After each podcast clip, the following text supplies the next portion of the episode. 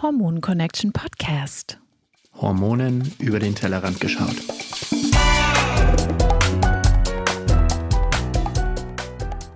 Hallo und willkommen zur nächsten Episode des Hormon Connection Podcasts mit der Lina und mit mir, dem Marc. Wir möchten heute über das spannende Thema Epigenetik mit dir sprechen. Hi Lina. Hallo Marc. Was weißt du denn noch über Genetik, DNA, Doppelhelix aus dem Biologieunterricht? Gut, dann fangen wir einmal einfach an. Also ähm, alles in unserem Körper basiert ja auf Zellen. Also wir haben Leberzellen, wir haben Hautzellen, jedes einzelne Organ, das Nervensystem, überall haben wir Zellen. Und in jeder Zelle befindet sich der Zellkern. Und in unserem Zellkern liegt das, was die Basis für die Genetik ist, also unsere DNA. Das heißt, ähm, diese ähm, ja, sagen wir mal, in sich gedrehte Strickleiter, die wir alle kennen, diese Doppelhelix, ähm, ist ja die Basis für das, ja, den Bauplan von uns, also wie wir aussehen, wie wir sind, innerlich und äußerlich. Und ähm, diese Doppelhelix besteht aus vier Basen, die ähm, in unterschiedlicher Reihenfolge aneinandergereiht sind. Und ähm, diese Reihenfolge ergibt praktisch einen Code, den man auslesen kann. Und ähm, wir haben ja die eine Seite der DNA und weil es diese Doppelhelix ist, besteht sie aus zwei Seiten. Das heißt, gegenüberliegend von der ähm, einen Hälfte sozusagen liegt noch einmal das perfekte Gegenstück. Also zu jeder Base gibt es eine Gegenbase sozusagen. Und ähm, diese Paare sortieren sich immer zusammen, die gehören einfach zusammen sodass, ne, wenn du die eine Seite hast, du nicht einen Spiegel der Seite, also nochmal die genau gleiche Seite ähm, gegenüberliegend hast, sondern das genaue Gegenstück. Und ähm, ja, wenn wir jetzt, äh, wenn unser Körper jetzt versucht, diesen Code auszulesen, ähm, dann gibt es dafür Enzyme. Also diese Enzyme fahren praktisch, wenn man es jetzt einfach, äh, einfach sagt, unseren DNA-Strang ab, also an dieser Doppelhelix entlang und suchen eine bestimmte Codesequenz, die ihnen sagt, okay, hier ist ein Startpunkt. Und dann gibt es ein Enzym, das trennt praktisch ähm, diese Basenpaare, also die eine Seite von der anderen Seite, sodass eine Seite offen liegt an einem bestimmten Stück.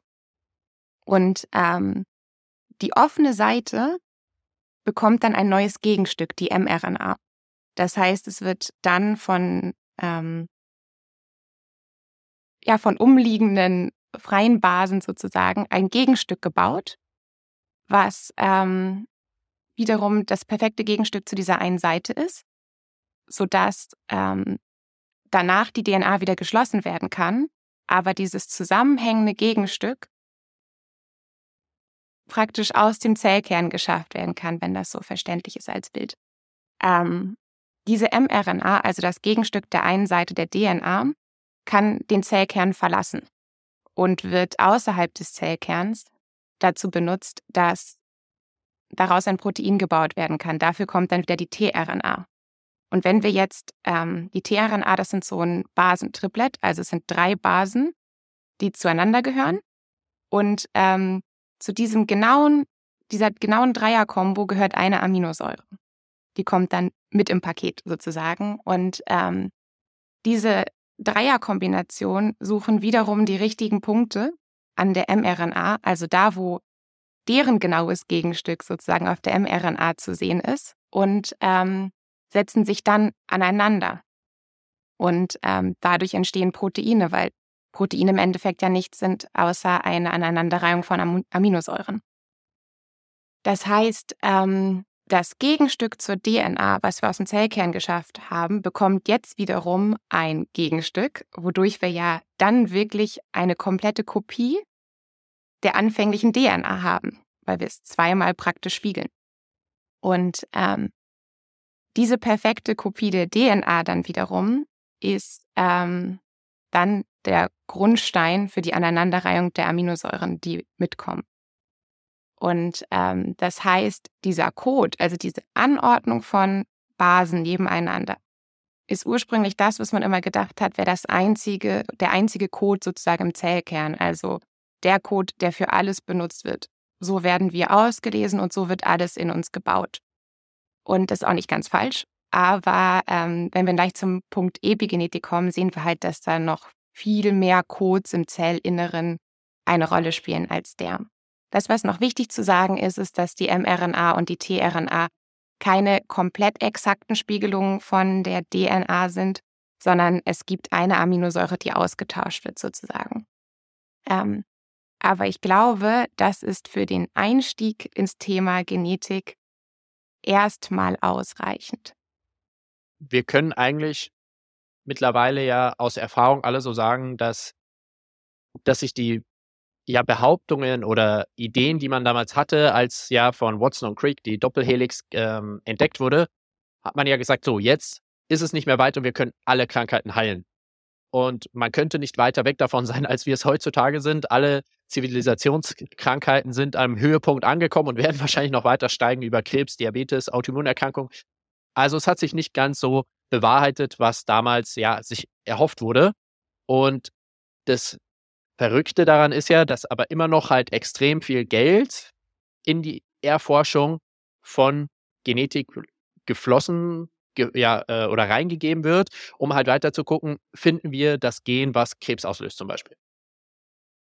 Ja, es ist super spannend. Also es ist, wird ja unglaublich viel an diesen Codes, an diesen Basencodes, also diese vier ähm, Basen, die sich in verschiedenen Reihenfolgen aneinanderreihen, ähm, und die kopiert werden, daran wird ja unglaublich viel geforscht. Und es wird immer versucht, ähm, dieses Genom zu finden, dieses Gen zu finden, was ähm, ja einem die Erklärung dafür liefert, was eigentlich so passiert. Und ähm, es ist so spannend, weil früher wirklich dann davon ausgegangen wurde, glaube ich, bis in die 70er Jahre, 80er Jahre noch, ähm, dass die Gesamtheit der Chromosomen im Kern ähm, eigentlich die Genetik ausmacht, also das Gen Genom ausmacht. Und heute hat man das schon komplett, ähm, fasst man das schon viel größer, weil man einfach über die gesamte Information spricht, die dabei mitgegeben wird, was schon aussagt, dass ähm, es nicht mehr rein um die Gene geht, also dieses DNA, diese DNA-Stränge, sondern tatsächlich um das Ganze, was an Information drin und drumherum steckt. Und das macht ja auch dadurch, wenn man darüber nachdenkt, viel, viel mehr Sinn, dass wir uns durch den Mechanismus der Epigenetik ja einfach auch viel besser an unsere Umwelt anpassen können, weil die Welt verändert sich ja einfach und wenn wir ja nur die Genetik hätten, könnten wir Menschen uns ja an unsere Umwelt nicht anpassen. Und das wäre natürlich dem Überleben, worum es ja am Ende des Tages immer geht, sehr, sehr fatal gegenüber, weil es dauert ja wirklich wie viele Generationen, bis sich unsere Genetik verändern würde. Und das ist einfach halt ja, würde dem Überleben nicht gerade zur Hilfe kommen. Und deswegen wissen wir ja mittlerweile, dass ungefähr zwei Prozent aller Erkrankungen genetisch sind. Mit denen kommt man dann aber eben auch meistens schon zur Welt oder man entwickelt die sehr, sehr früh. Und der Rest ist halt einfach Epigenetik. Was macht man draus? Und wir wissen ja mittlerweile alle, wenn man sich Zwillinge anguckt, die sehen einfach meistens im fortgeschrittenen Alter nicht identisch aus, haben nicht die gleichen Leiden, sondern es kommt halt darauf an, was haben die beide aus ihrer Genetik gemacht. Ja, es gibt ganz viele Bereiche, wo das ähm, auffällig geworden ist. Also in der ähm, Genforschung ist ja auch teilweise sind ja auch Pflanzen aufgefallen, die genetisch komplett identisch sind, die aber unterschiedliche Blüten dann ausbringen, die man sich nicht erklären konnte, weil selbst die Gensequenz, die man dafür verantwortlich gemacht hat, komplett identisch aussah. Oder ähm, dass das Essverhalten unserer Großeltern Einfluss darauf hat, ähm, also zu bestimmten Phasen Einfluss darauf hat, wie die Enkel dann ähm, verstoffwechseln können. Oder ähm, dass Bakterien von Viren lernen können, selbst wenn es tote Viren in ihrem Umfeld sind. Also dass dadurch eine Veränderung bei Bakterien stattfinden kann. Und das ähm, zeigt ja, wie wenig statisch, also wie wenig dieses Bild vom Kopiergerät im Zellkern eigentlich aufrecht gehalten werden kann. Grob gesagt gibt es hierbei zwei Unterscheidungen, die so eigentlich diskutiert werden, und zwar, ob die Methylierung genetisch oder epigenetisch ist. Dr. Walsh sagt, dass die Methylierung epigenetischer Natur sei, trotzdem eigentlich seiner Aussage nach eine lebenslange höhere Dosierung gewisser Nährstoffe braucht, um diese auszugleichen.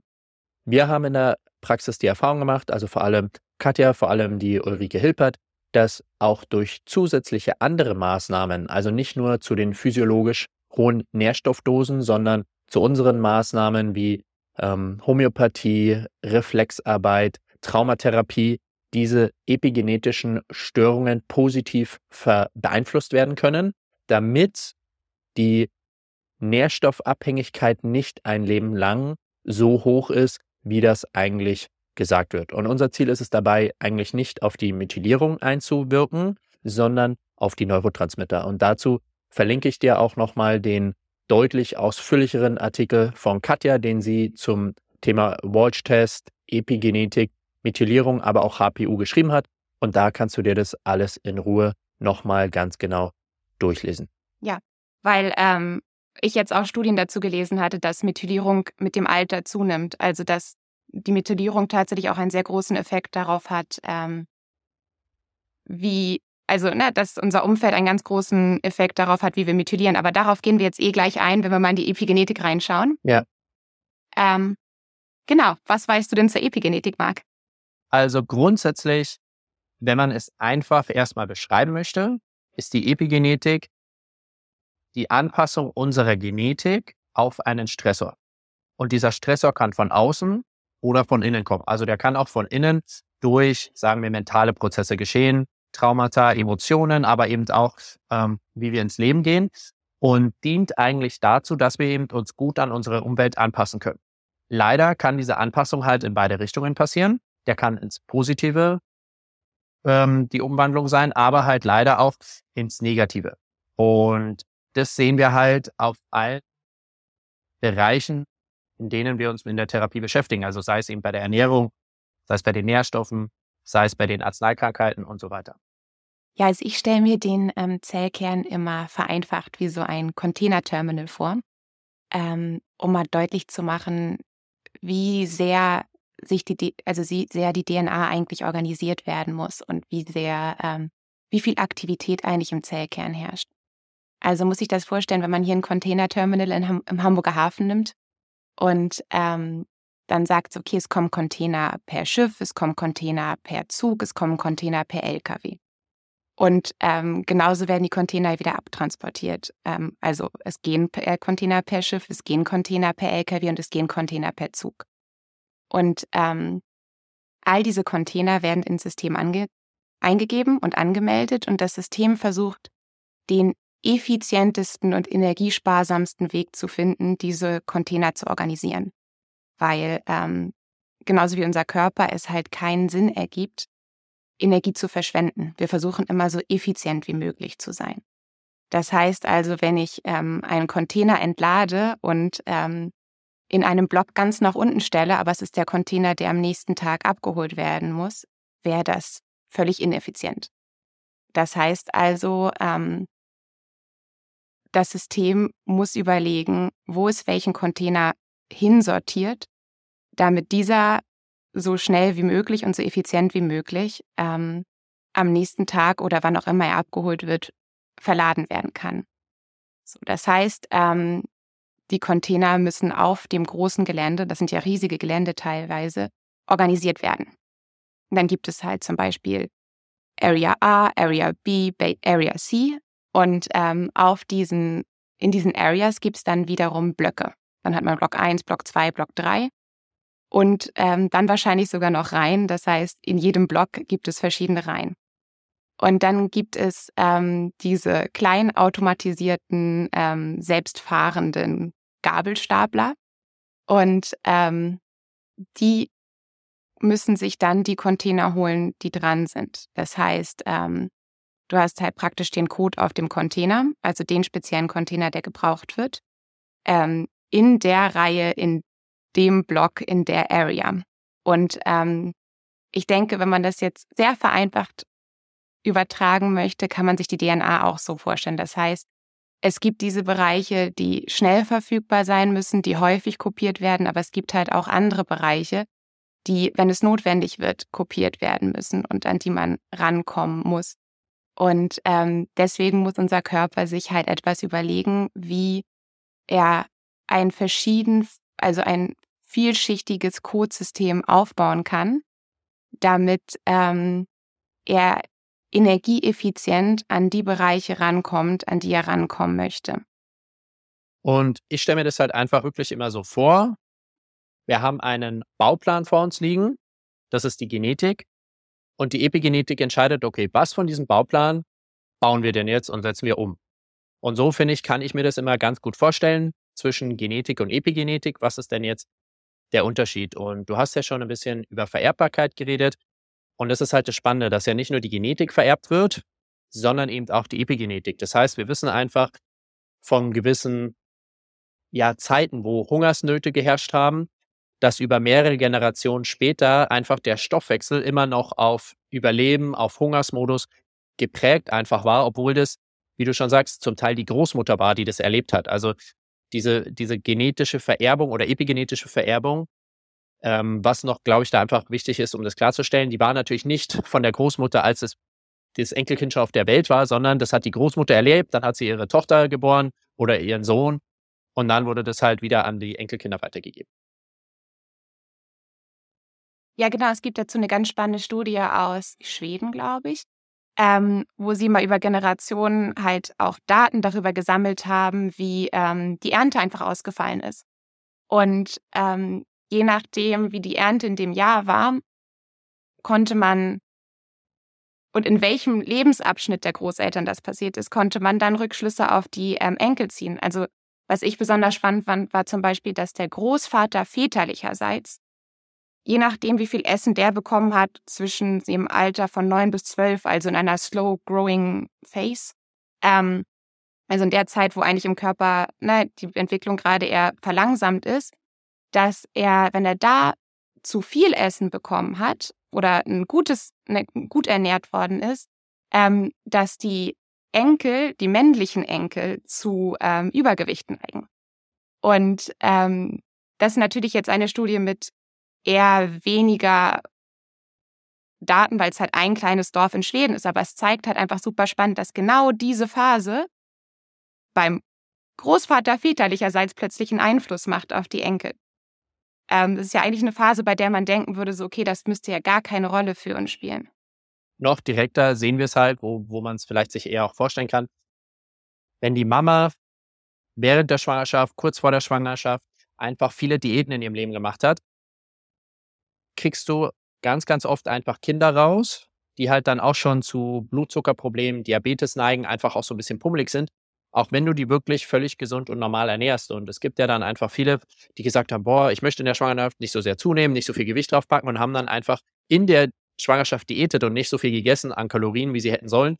Und dann hast du halt einfach ein Kind, was immer zum Übergewicht neigt als kleines Mädchen oder kleiner Junge, wo das ja in dem Alter eigentlich super schwer ist, übergewichtig zu sein. Also die meisten, die ich noch kenne früher, so in meinem Alter, wir konnten essen, was wir wollten. Solange wir uns normal wie Kinder bewegt haben, waren wir alle irgendwelche Hungerhaken. Und ähm, das ist halt krass, wie sehr wir auf diese Epigenetik schon eingewirkt haben, wie viele pummelige Kinder es heutzutage schon gibt. Das gab es früher einfach überhaupt nicht. Und wir haben wirklich auch uns nicht gerade gut ernährt, muss ich sagen. Also bei mir zu Hause war, waren sie froh, wenn ich überhaupt was gegessen habe. Und wir haben wirklich viel Blödsinn gegessen. Also da sieht man schon, wie innerhalb einer Generation, jetzt von unserer Generation, Lina, zur aktuellen Kindheit und Jugend, dass da schon ein Riesenwandel einfach vonstatten ging. Ja, es ist ähm, ja wirklich jetzt über Generationen immer weniger ähm, Nährstoffe allein in der Ernährung gewesen. Dann ist die Bewegungsfreiheit ist ja auch komplett eingeschränkt worden. Also ich weiß nicht, wie es bei dir in der Gegend ist, aber in Hamburg wird es immer enger. Und äh, Spielplätze werden seltener und Schule wird halt zur Ganztagsschule. Das war, als ich in der Grundschule war, halt noch nicht, also noch kein Faktor. Da waren auch wenige Kinder am Hort.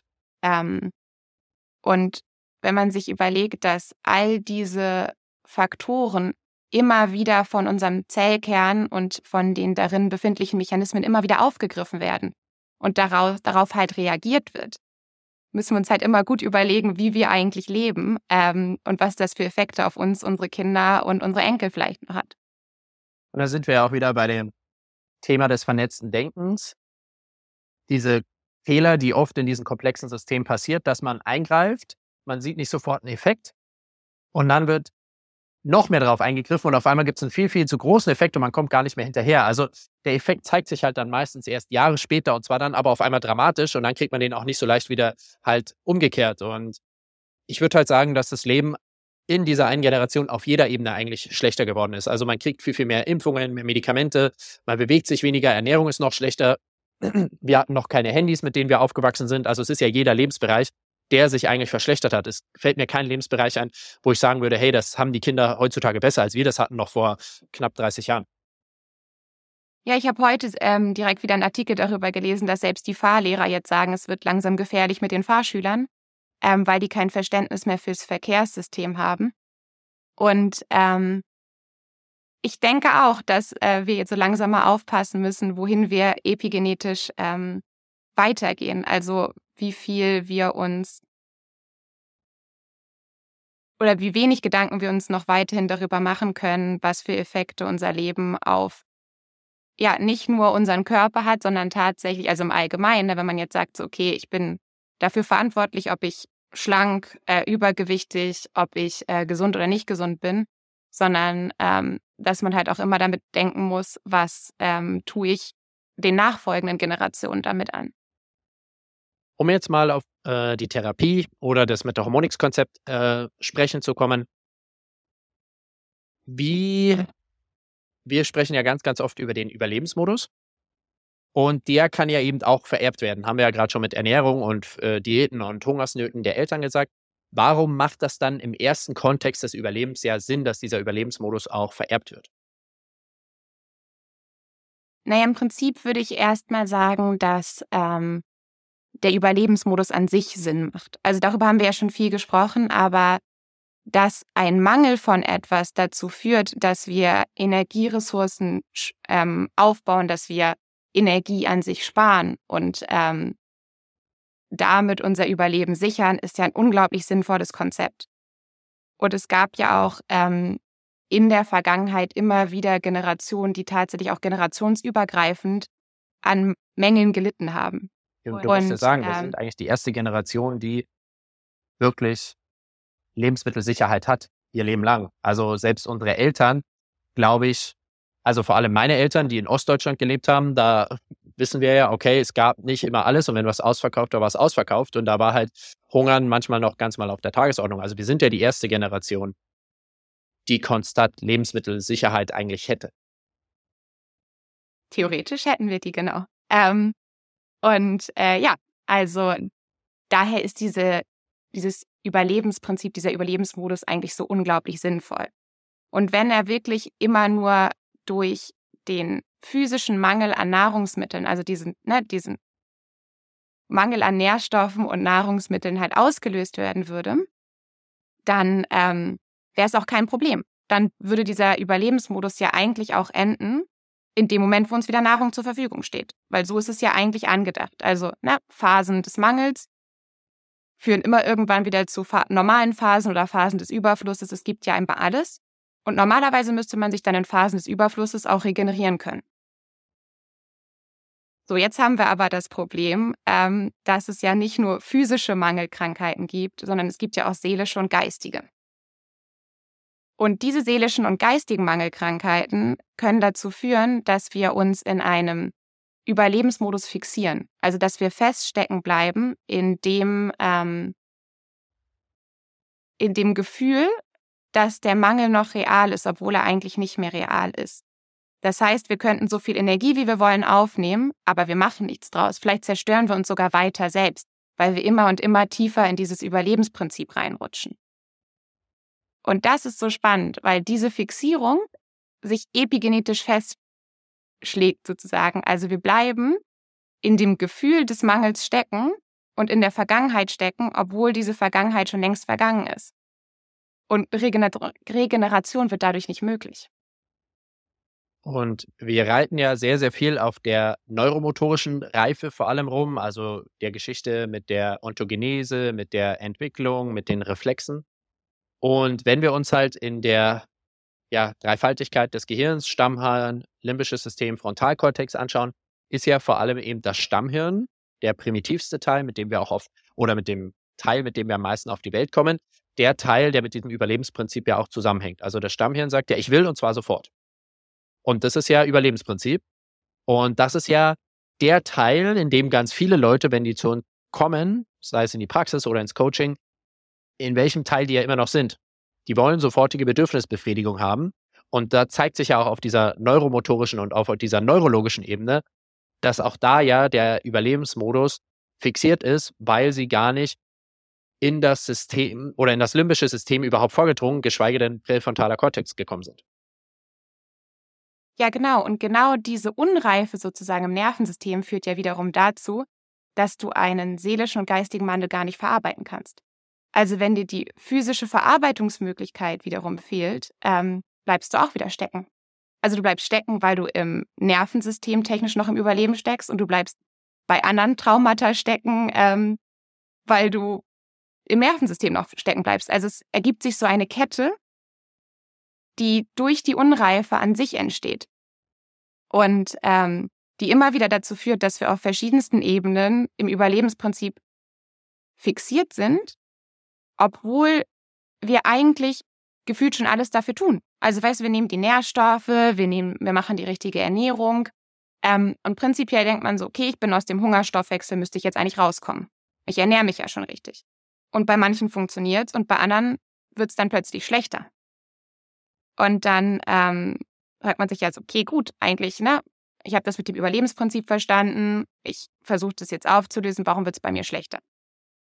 Und das liegt daran, dass wir es dann teilweise gar nicht verwerten können.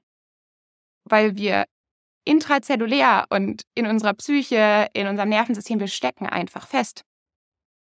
Man kann sich ja da auch immer das Beispiel, finde ich, ganz gut vorstellen.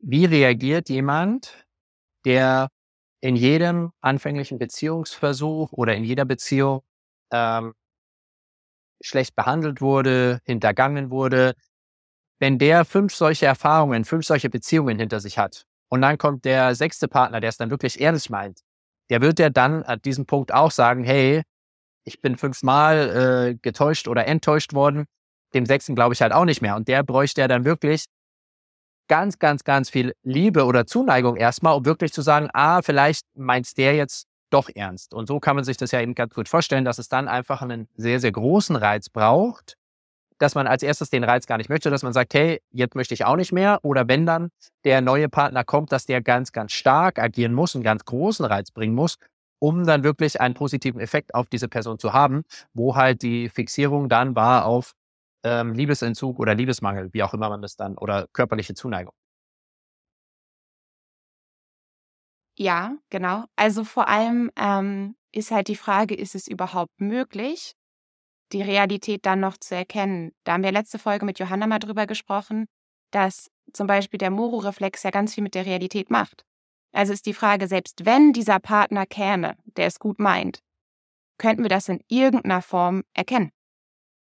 Oder reicht unsere Wahrnehmung der Realität dafür nicht aus, weil wir automatisch davon ausgehen, dass es jemand nicht gut mit uns meint?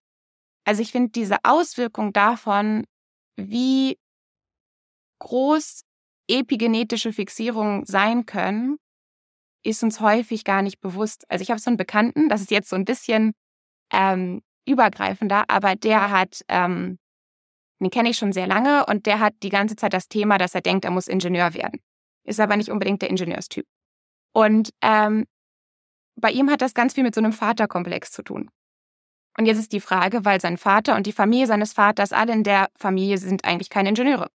Das sind Landarbeiter, Handwerker. Ähm, also die Erwartung von der Seite gibt es eigentlich faktisch nicht. Wenn man von außen drauf guckt, ist die Realität, der Vater braucht nicht, dass sein Sohn Ingenieur wird. Wenn man sich aber die Familie der Mutter anguckt, sind alle Männer da drin tatsächlich in irgendeiner Form ähm, in die Ingenieursarbeit eingestiegen. Vom Urgroßvater über den Opa bis zu den gesamten Onkels ähm, ist diese Familie als Ingenieur unterwegs. Und die haben alle ähnliche Konflikte. Also sie versuchen immer etwas aufzuarbeiten, was ähm, sie sich gar nicht erklären können, was sie versuchen aufzuarbeiten. Und ich finde, das ist ein so schönes Beispiel, weil jeder, der von außen drauf guckt, nicht versteht, was der Konflikt ist, während aber aus der Realität des Sohnes dieser Konflikt komplett real ist. Also das Thema Ingenieur werden zu wollen, ohne es eigentlich zu müssen oder ohne damit halt überhaupt einen eigenen Konflikt zu leben von sich selbst. Ja.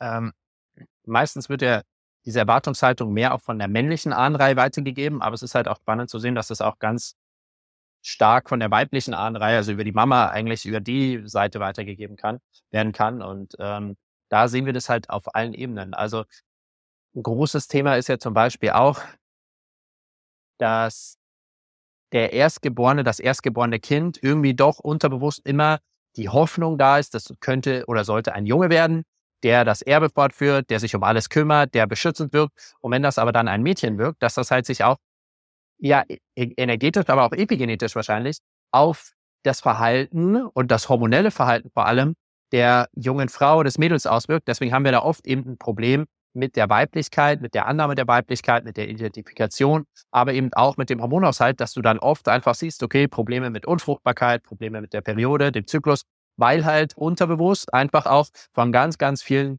Generationen vorher, was halt einfach in uns noch drin ist, Überleben, Sicherheit, jemand muss sich darum kümmern, finanziell wie körperlich beschützen, dass das halt dann auch auf erstgeborene Mädchen sehr, sehr stark übertragen werden kann.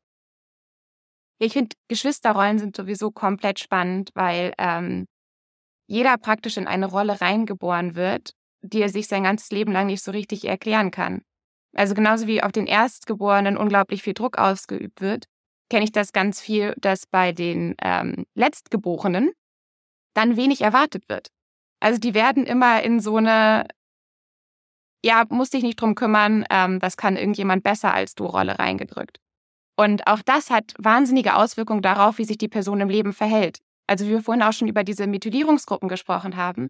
Es ist total spannend, dass zum Beispiel, wenn du eineiige Zwillinge anguckst und sagst so, also ne, genetisch anguckst und die ähnliche Methylgruppen aufweisen während der Kindheit, wird, geht diese Spanne komplett auseinander, je älter die werden.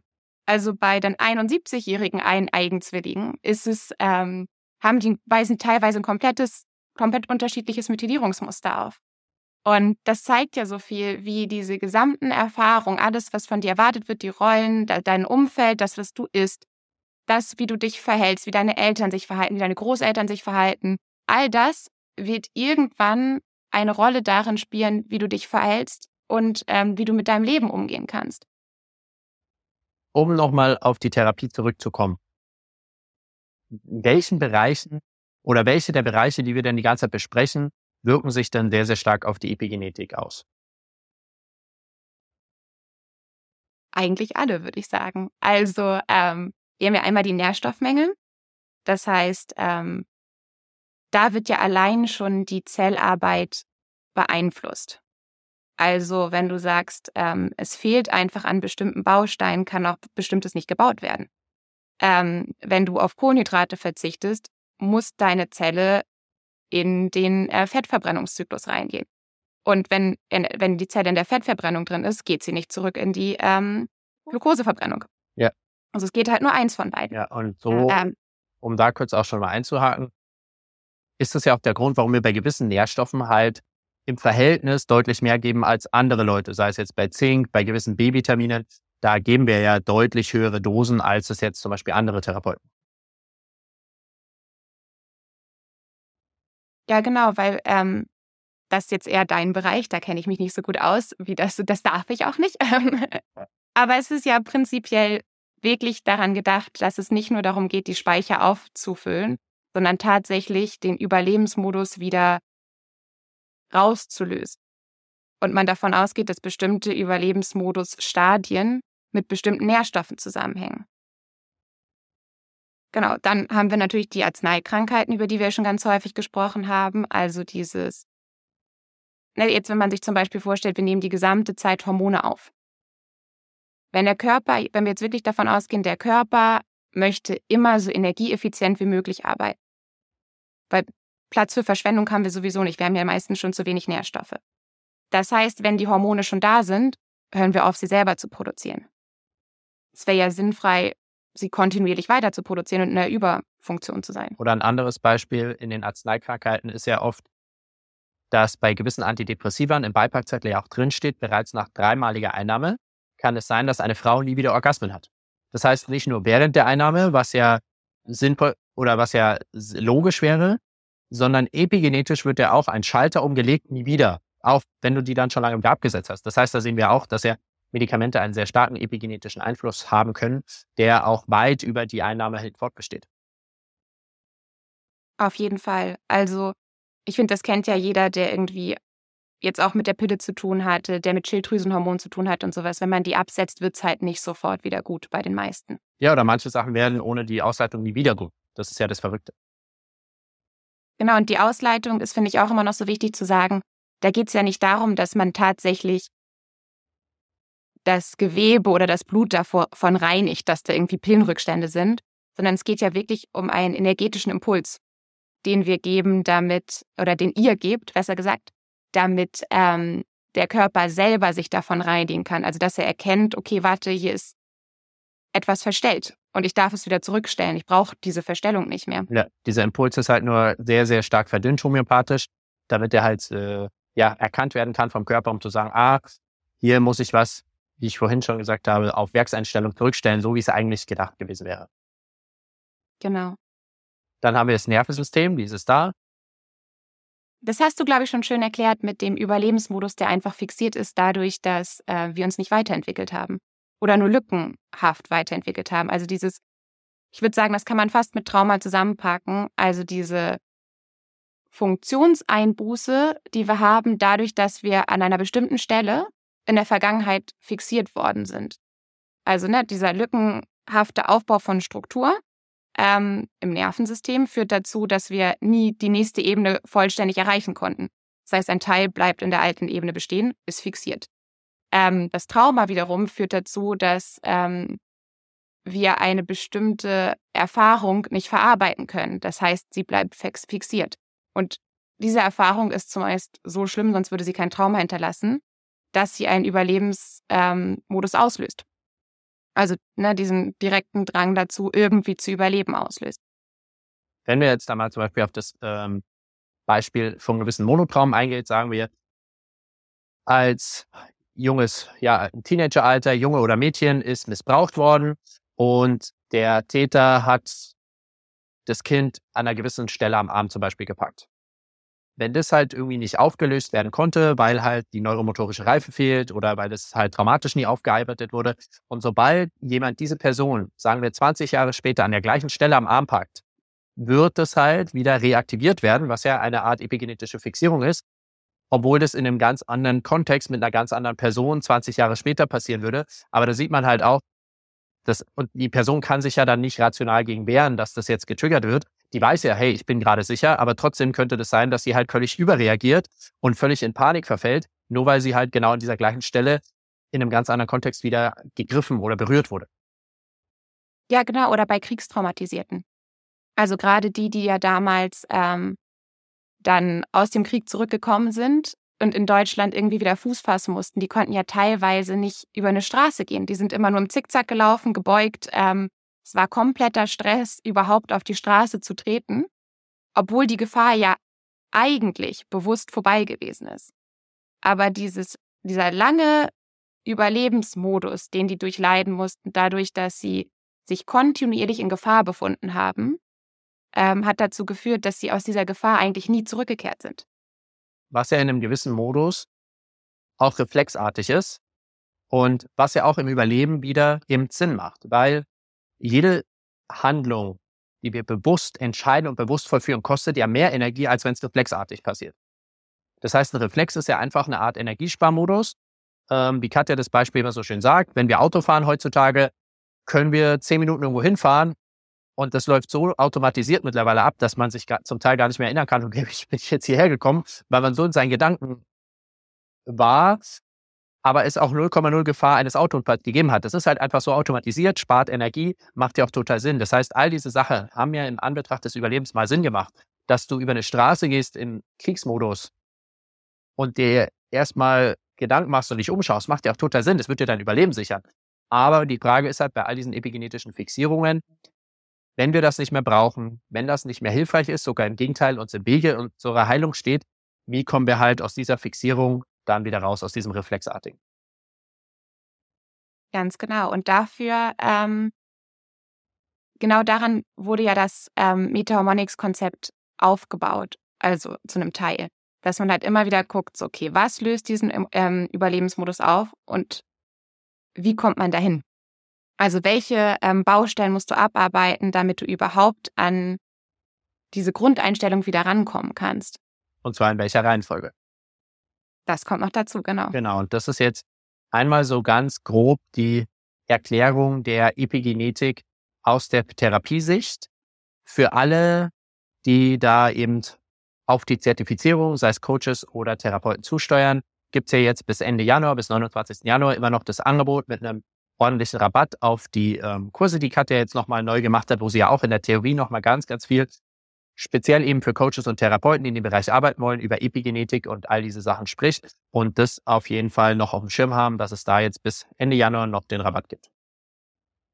Ja, genau. Ich finde halt, da ist einfach nochmal spannend zu sagen mit den Kursen, dass Katja halt nochmal viel drauf eingeht, ähm, wie so ein offenes, komplexes System wie der Körper eigentlich funktioniert. Weil, wie wir jetzt ja gerade gesehen haben mit der Genetik und Epigenetik, die Genetik ist am Anfang immer sehr statisch vorgegangen. Also davon, ne, es wird abgelesen, es ist wie so ein Kopiergerät ähm, und daraus entstehen dann die Proteine und es ist immer irgendwie der gleiche Ablauf. Und irgendwann hat man ja festgestellt, okay, nee, dieser Zellkern ist im kompletten stetigen Wandel. Also es ist ein immer fortlaufendes, ähm, ein fortlaufender Wandel in diesem System und es kriegt sogar Informationen von außen rein. Also es ist nicht nur komplex, es ist auch offen. Und ähm, diese Kurse, die Katja jetzt nochmal macht, sind genau diese, ähm, diese Erklärung dafür, wieso entstehen Krankheiten in einem offenen, komplexen System und wie geht man damit um. Also wenn man nicht mehr davon ausgeht, okay, wir haben diese lokale Entzündung und diese lokale Entzündung behandeln wir so, sondern alles, was lokal ist, hat auch irgendwo einen Einfluss auf ähm, das Gesamtkörpergeschehen, genauso wie halt ein Trauma, was irgendwie ganz woanders passiert ist, wiederum einen Einfluss auf lokale Stellen hat, die man zuerst gar nicht zusammengebracht hat und dass man diesen Körper halt immer auf allen Ebenen betrachten muss. Und ähm, genau, wer das nochmal genauer wissen möchte oder wer sich zertifizieren lassen möchte, ähm, wird ganz viel in diesen Kursen finden. Ja. Und eine Buchempfehlung haben wir auch noch für dich. Das sehr bekannte Buch von Bruce Lipp, Intelligente Zellen, packen wir auch in die Show Notes, ist ein sehr, sehr gutes und eigentlich Standardwerk zum Thema Epigenetik. Vor allem schreibt halt Bruce Lipp viel darüber, wie sich vor allem unsere Gedanken auch auf unsere Epigenetik auswirken können, was ein sehr, sehr spannendes äh, Gebiet ist. Und er war halt einfach einer der ersten Pioniere, der viel öffentlich zugänglich über dieses Thema einfach geschrieben hat. Genau. Und wir beide werden ja die nächsten Folgen noch mal ein bisschen ins Detail gehen und sagen, okay, wie genau sieht denn der Überlebensmodus eigentlich in ähm, unterschiedlichen Bereichen im Körper aus? Genau.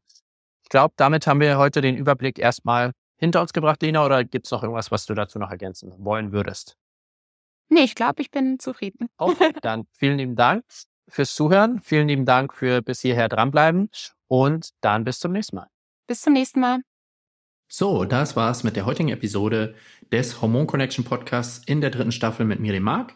Vielen, vielen lieben Dank, dass du dabei warst, dass du mir zugehört hast, dass du mir deine Zeit geschenkt hast. Und wenn du weitere Informationen haben möchtest, findest du diese unter hormonconnection-podcast.de. Dort findest du alle Ressourcen, sei es Buchempfehlungen, sei es Online-Produkte wie die Nebennierenkur, sei es alle aktuellen Infos. Wenn du noch mehr Infos zu dieser Episode haben möchtest, schau einfach in die Show Notes. Dort verlinke ich immer alle erwähnten Produkte, alle erwähnten Ressourcen, wo du nachgucken kannst. Und solltest du Feedback oder mögliche Fragen oder ja, Vorschläge für Podcast-Episoden haben, schreib mir die gerne. Ich lese mir das immer durch.